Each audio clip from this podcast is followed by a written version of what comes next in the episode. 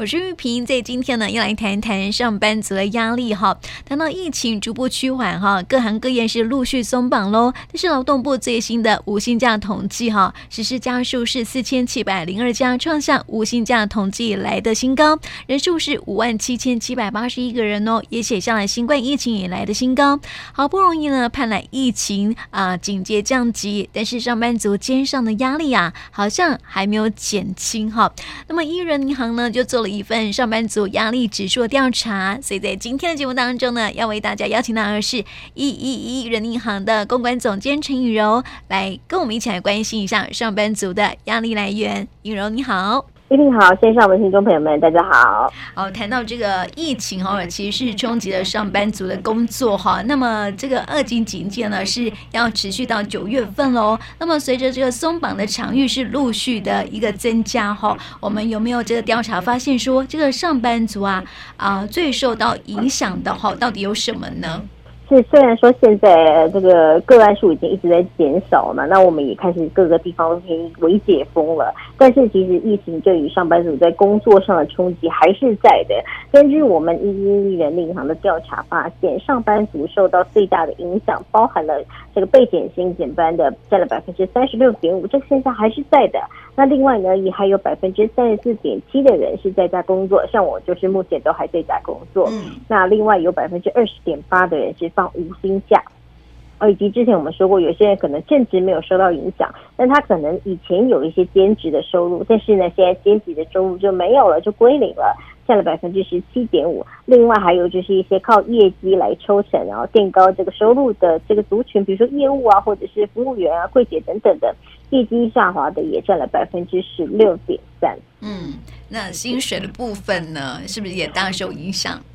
没错，我们调查哦，其中有六成一，有过半的上班族呢，就因为这样子疫情的影响，收入就减少了。那进一步来询问说，收入减少的上班族，我们发现说，有超过四分之一的上班族，他的收入减少居然是超过一半的哦。嗯，那这个调查当中呢，上班族近期的平均收入，在这疫情冲击之下的收入是三万三千一百一十三元，和疫情之前呢是三万五千九百四十九元相比较。整整减少了两千八百三十六元哦，简直就是近三千元了嘛，下滑百分之八左右。所以其实等于说是少了一笔，还还蛮算是蛮可观的收入。也许平常就是用这个三千块来置装嘛，哦，或者是犒赏自己是七分七顿大餐，但是在这个时候呢，可能这个。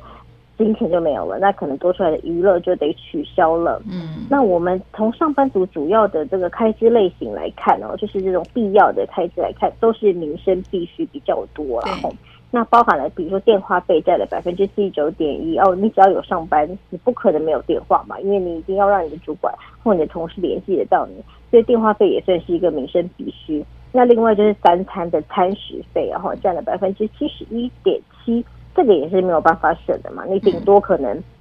哎，吃的比较不好一点，然后尽量压低那个餐费，但是不可能不吃饭。然后再来就是交通费占了百分之六十七点五，也不可能改成走路上班嘛，哦，所以交通费也是没办法省下来的。那还有每个月可能就是固定要缴交的这个劳健保，或者是定期要缴交的保险费，也占了百分之六十二点五。那另外还有一样是民生必须的这种水电啊、瓦斯啊，就占了百分之五十二点三。等于说，可以看起来这些东西，不管是什么电话费啊、水费啊、呃、劳健保啊，这些都是一定每个月得缴，没有什么压缩的空间哦。所以呢，这个上班族每个月平均的必要开销，就是差不多要落在两万一千两百零九元哦。那其实我觉得这个数字还比较保守了一点点。如果说你把这个房租租金加上去的话，我想应该会远远超过这个数字哦。对，尤其是如果在台北租房，或者是可能。呃，台中、台南、高雄这些比较市中心的地方，我觉得这个数字应该是远远超过的哦。可能这个两万一千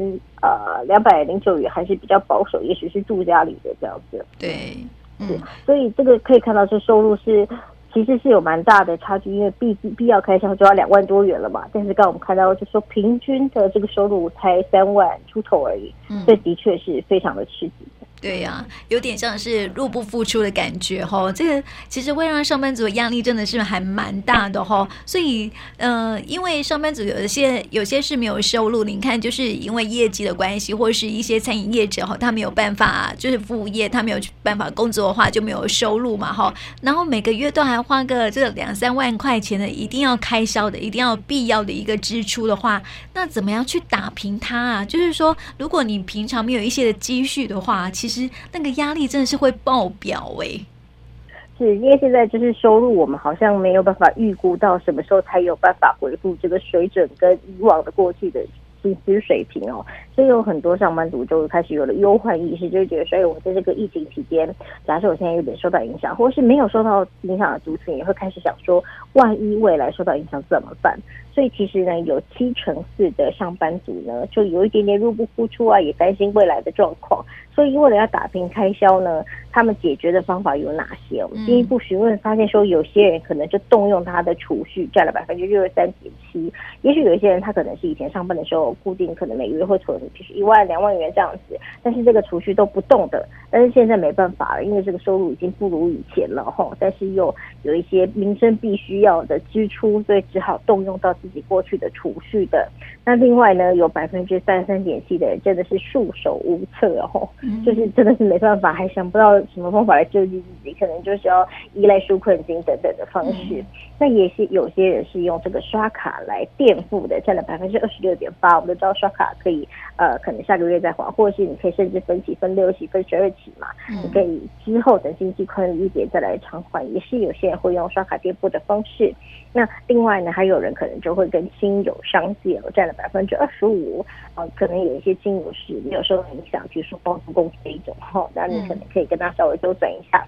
嗯，来度过这几个月收入比较低迷的这个窘况。那另外呢，也会有人选择透过。找兼职来增加收入的，这一段的百分之二十五，等于有四分之一的人呢，他其实等于说，在这个期间就开始观望一些有没有什么打工兼职的，来帮自己补上这一块因为疫情而减少的薪资短缺。嗯，那当然还有很多人都很期盼嘛，然后现在听说是九月就要上路的五倍券嘛，对，那这个五倍券呢，之前是说要用一千元去换嘛，那现在好像也是倾向说呃直接发放给民众哦，所以其实也还蛮多人。期待，因为上次三倍券听说是发挥了还不错的效益嘛，吼，嗯，所以还也蛮多人很期待说这个五倍券的话下来，至少也是可以呃解决一下短期的燃眉之急，也许可以撑个半个月左右，半个月三周左右哦，所以有很多人也是在观望这一笔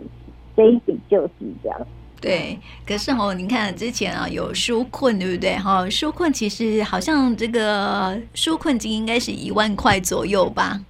是一万块左右，那如果自营者会稍微高一些，是三万元。但是其实跟我们看刚刚说的民生必需的指数，一个月就好两万一千了。对呀、啊，所以其实根本就不够。如果是领一万元的，是根本不够的。然后三万元的，他顶多也是撑一个半月就烧完了。对呀、啊，你看，而且还领一次而已。所以他很快就是已经早就已经付完了该付的费用了，这样子哈。你看哦，接下来九月份哦，孩子们又要开学了，那对家长来说又是一个蛮大的负担呢。是，而且呃，开学之后好像现在有在拟定说这个五倍券好像也可以拿去缴学费，嗯，那比较 好。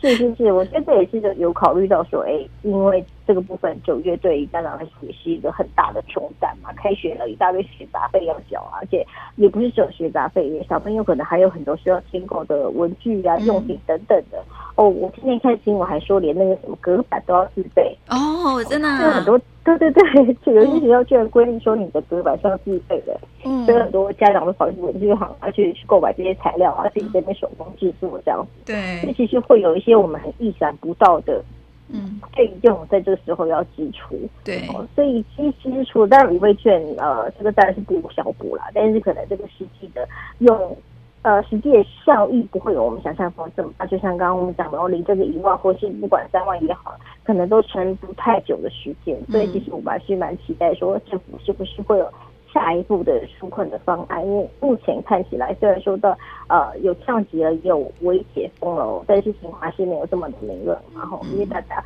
这个经济上还是有蛮大的冲击，还是需要政府来救援的。没错，而且百工百业都受到影响哦，这个影响还蛮大的诶，你看这几个月来冲击真的是还蛮大的。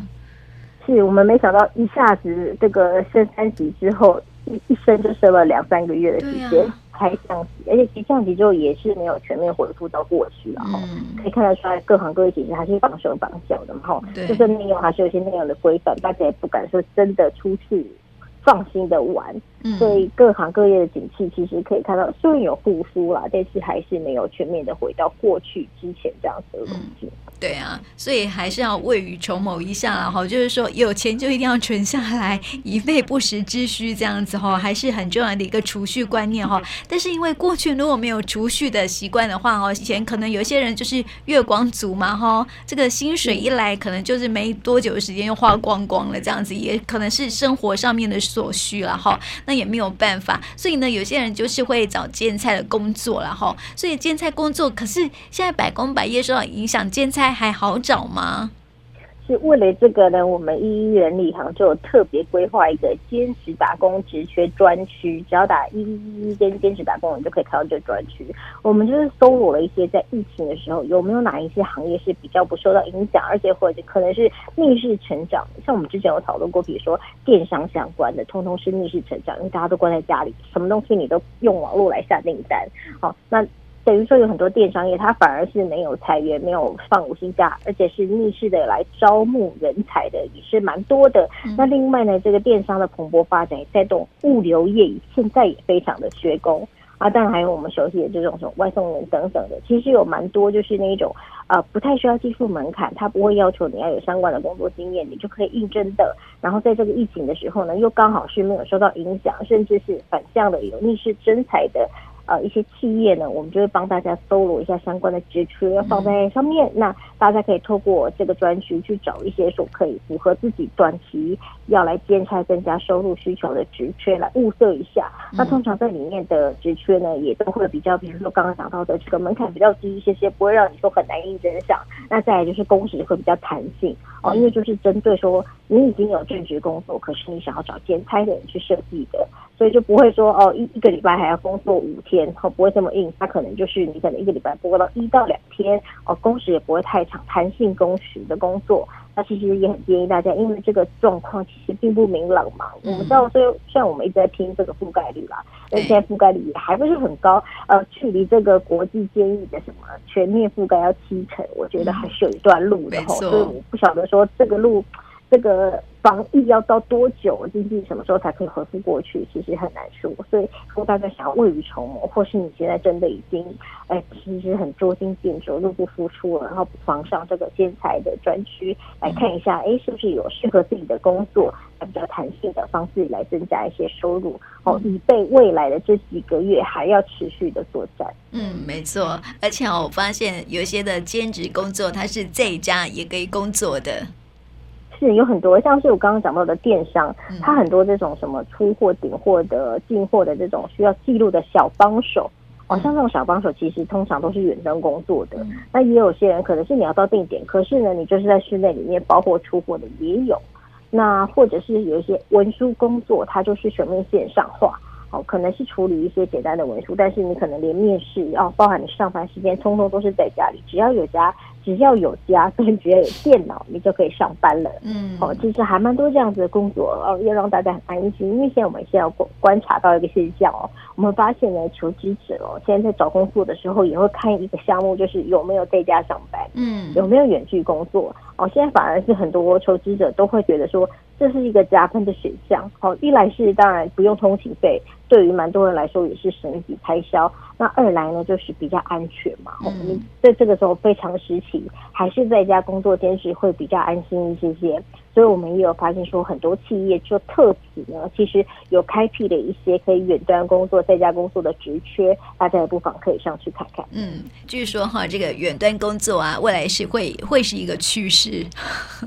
对，没错，会是一个趋势。而且，其实对于企业端来说也有好处哦。我们后来有观察到。有一些企业呢，他干脆就退租了他原本的办公室，嗯，然后去租那种这个租赁的商务办公室，哦、现在很流行。对对对对，那他可能就租一个比较小的会议室，是让自己的员工使用。那其他的地方呢，就是大家共用的那个共同的办公区。哦，那其实这样子呢，就可以省掉非常多租金的压力。嗯，因为很多企业就会发现说，其实呃，我租了，假设说我租了个六十平的。办公室好了，那茶水间可能就占了十几平好了，但是其实呢，员工待在茶水间的时间并不多，嗯，哦，待在厕所时间其实也不多嘛，大部分人就是待在位置上而已，哦，这个小小的空间而已，所以很多人就改去租那种租赁办公室，那那茶水间或是这个卫浴的设备呢，通通都是共用的，嗯，那在这样的情况之下，租金也可以降低很多，嗯，所以对企业来说也算是一个利多，所以蛮多企业现在也改用这样子的方式来运营。对呀、啊，而且我发现现在呢，共同空间呢、啊，好像变得好多哦。就是你刚刚说的那种租赁空间，都是小小的，有没有哈？但是它就是可以呃提供呃一些人可能办活动啊，或是呃会议啦，或是上班来使用这样子。对，尤其是像台北市双北哦，因为这个土地寸土寸金的，非常的贵，租金很高啊。对，我们都可以发现，尤其这次疫情啊，那种很快就阵亡了，通常都是因为租金负荷不了了。那如果说他的店是什么自己的自己本身的，那他可能就撑下去就比较没有压力。那所以其实很多对于很多企业来说，成本最高、负担最重的就是租金这一块。对，所以有还多蛮多企业就是改成是这种共享办公室的形式。那其实这个它就是会有分很多形式，比如说你要租一个会议室，或是你要短期办一个活动什么等等的都可以。那加上说你的管理员，等于是所有共享的会员这些人一起来负担。管理费哦，所以相对来说，管理费也会低上许多。嗯，所以在各方面的这个权衡之下，才会导致说，哎，这个租赁办公室啊、共享空间啊，是越来越蓬勃发展。没错啊，这也是未来的一个趋势了哈。那说到说这个呃，上班族压力很大，就是财务上面的问题了哈。另外还有一个就是心理的压力也不容忽视哦。所以没错，就是经济上的心理压力也蛮大的。没错，没错。所以上班族会有什么样的有关于心理方面的一些压力吗？面对疫情，还有这一波的那种百工百业受到冲击的状况。是我们调查说，上班族最担心的，他们心理压力最大是哪一块呢？就是第一名哦，就是很怕感染新冠肺炎，占了百分之四十四点四哦，近半数的人呢都担心自己确诊哦。嗯，那一是呢就是没有办法施打疫苗，占了百分之三十六点一。哦，我们都知道，其实现在有很多公司都已经恢复正常上班了嘛，但是呢，其实打疫苗的人还是不够多。所以很多人还是很担心啊！我去办公室这么多人群聚，会不会有这个染疫的风险？偏偏现在疫苗看起来好像数量又蛮小的，不晓得要等到什么时候。嗯，那当然也有人会呃未雨绸缪，担心说会不会又恢复三级警戒的？哈，占了百分之三十五点六。那也有人还持续的在放五星假，就占了百分之三十二点四。还有还有大概三三成的人还在放五星假。那另外呢，也担心说自己或者是接触到了亲友或是这个带源者或是确诊者的话，导致被居家隔离的，这占了百分之二十九点一哦。因为在居家隔离，你势必就得请假嘛，也会影响到你的工作。那众多的压力指数就让上班族的平均压力达到了四十八分。嗯、那其中呢，还有二成四哦，哈百呃百分之二十四的上班族觉得说，真的是。不堪负荷，我觉得是压力快要爆表了。哦，真的是担心的事情太多了，这样子。对，尤其是我发现，比如说呃，这个二十八岁到三十多岁这个族群哦，嗯，然后我就是大家都在说嘛，这个族群的人，哎，又打不到疫苗。哦，一下说要给十八岁以下打，那一下现在是三十八岁以上的可以打。对，那其实这个族群就等于说完全是不能打，而且这个族群还刚好都是上班族。没错。所以，对对对，很多人就在抱怨说啊，那我们这个族群的人每天都要出去打仗，但是呢，这个可能学生还相对是在学校里面，那这个上班族都要出去上班了，可是却打不到疫苗，所以真的会很多人都是担心这前两波。要么担心自己打不到疫苗，要么就担心因为打不到疫苗而确诊。嗯，所以很多上班族心理压力，哎，真的是还蛮大，不只是经济而已，心理上的折磨也蛮大的。没错啊，而且又要上班去抛头露脸的哦，有可能会有那个染疫的一个风险这样子，然后又没有疫苗可以打，所以这个人家说这一段这个这个年龄层的这个上班族啊，其实是有点被抛弃的感觉，知道吗？对，真的，而且其实有很多行业，像是我朋友，他是这个银行的行员，嗯、哦，听起来就是明显每天都会接触到不同的人，而且接触的人的频率还蛮高的。嗯、但是你不晓得为什么行员是没有被造册在前面这个优先试打顺序里面。所以其实我相信，不只是行员，一定会有很多行业是被政府遗忘的。就是明明他要接触很多不同的人，但是他却没有被放在优先试打的顺序里面。那导致说。然后加上我朋友刚好就是那一群三十几岁打不到疫苗的人，嗯，然后他就觉得说哇，我这工作就要接触这么多不同的人，又不能罢工，然后政府又没有办法保障给我们打疫苗，所以你会觉得说真的是压力超大的。嗯，没错。那除了这个族群的人压力很大之外，我觉得还有另外一个族群的人哈，压力也很大，就是可能是有子女的家庭，爸爸妈妈。是，嗯，没错没错。我们进一步交叉分析，就不同家庭状况的压力值如何呢？发现谁的压力最大，就是单身有子女的，就是所谓的可能担心妈妈或担心爸爸，他毕竟要一个人照顾好自己，还要照顾好小孩，又没有人可以帮他，那其实就是有配偶有子女的哈。那虽然说有另一半的帮忙，但是还要照顾小的，显得压力就会大一些。嗯，那压力最小的是哪一个族群呢？就是有配偶但是没有子女的上班族哈，可能同时间呢，哎，他有一个人可以陪他一起度过难关，嗯，又有一个人陪他在家里上班，哦，就一直都关在家里，比较不会这么无聊。但是呢，又没有小孩可以照顾，所以相对来说压力会比较小一些些。嗯，那像我很多这个。呃，上班族的妈妈朋友都会反映说，其实他自己很担心，除了自己染疫之外，还很担心传染给小孩，因为现在小孩还没有疫苗可以打嘛，就是十二岁以下好像还没有任何疫苗可以打，所以他们也会很担心说，会不会我自己染疫就算了，还传染给我的小孩，那我小孩现在也没有疫苗可以打，哦，所以也导致说，那个这个看起来有子女的那个族群，尤其是单身有子女的，真的是压力超大。嗯，没错，这个孩子哈其实是家长哈一辈子的甜蜜的负担哈。但是特别是遇到这种压力很大的时期啊，可能会有染疫的风险呐、啊，或者是在经济上面的压力哈。其实担心的永远都不是自己，而是孩子有没有足够的钱可以供他们读书，或者是说让他们的生活无虞这样子啊哈。所以还是会比较担心孩子的部分。所以你看啊，这个单身的啦，或者是说有有配偶但是没有孩子的家庭，反而。压力就没有那么的大，所以哈，对，我想如果没配偶、嗯、没有家庭的单身的人，应该压力也不会太大。对呀、啊，没错、啊，就把自己顾好就好了。是啊，是啊，是啊，所以这个哈，我觉得这也会不会影响到以后这个生育率的问题，也是值得探讨一件事情。对对对，我想因为其实生育率已经很低了嘛，那以前过去我们觉得最主要原因是因为房价跟物价太高，现在还要再加上一个哦，这个不可抗的因素，万一。这是来一波疫情的话，嗯、哦，那大家可能我觉得更没有意愿生小孩。嗯，没错，所以这也是我觉得政府未来面对的问题还是挺大的哈、哦。关于这个疫情所带来的一些影响，这样子哈、哦。不过今天谈到这个呃上班族的压力大哦，其实我觉得面对这个未知的恐惧还是最大的一个因素了哈、哦。因为现在疫情不知道走到哪里，然后呢，虽然说有缓和了哈，但是好像这个诶全世界都面临到这种问题，就是 Delta 病毒啊，或是什么。变异啊，什么之类的，还是会很担心啊，吼，所以呃，未来我们通常会有压力，就是因为对未来呃的一个恐惧的关系，还有这个工作会不会受到影响啊，生未来的生活如何啦，哈，所以我觉得这个政府除了这个在纾困之外，哈，其实要呃怎么样再让我们的民众呢恢复那种幸福感，哈，还是要努力的地方，这样子，哈，所以最后啊，也不要提醒我们大家，就是说啊。既然说哈，这个生活我的压力还是很大，但是有没有什么疏解压力的方法呀？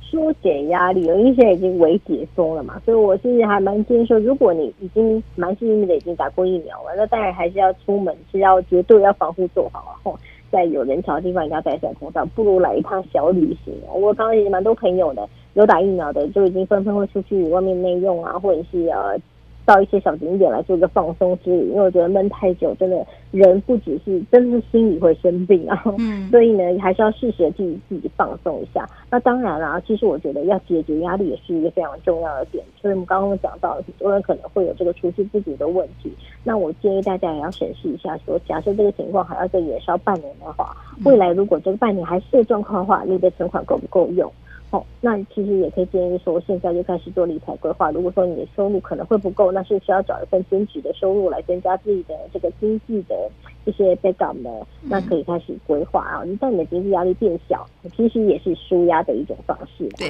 你就不用担心自己的这个经济来源了嘛。嗯，那当然就是适时的可以犒赏一下自己啊，吃顿大餐啊，或者是去外面透透气、散散心，也是不错的选择。只要是在安全、防疫做好的情况之下。相信呢，这个疫情总有一天会过去嘛。那呃，我们现在也只能苦中作乐，哦，尽量就是 让自己呢开心一点点，正向一点点。那我相信这个疫情始终会过去的，大家加油。对呀、啊，这个明天自有明天的忧虑了哈，但是今天就要好好的把握住这样子哈。所以要提供给我们听众朋友，就是说适时的舒压对我们的生活还是有帮助的哈。那么在今天哦，带听众朋友一起来了解上班族压力的调查哦，也谢谢盈柔来到我们节目当中，谢谢你，谢谢婷。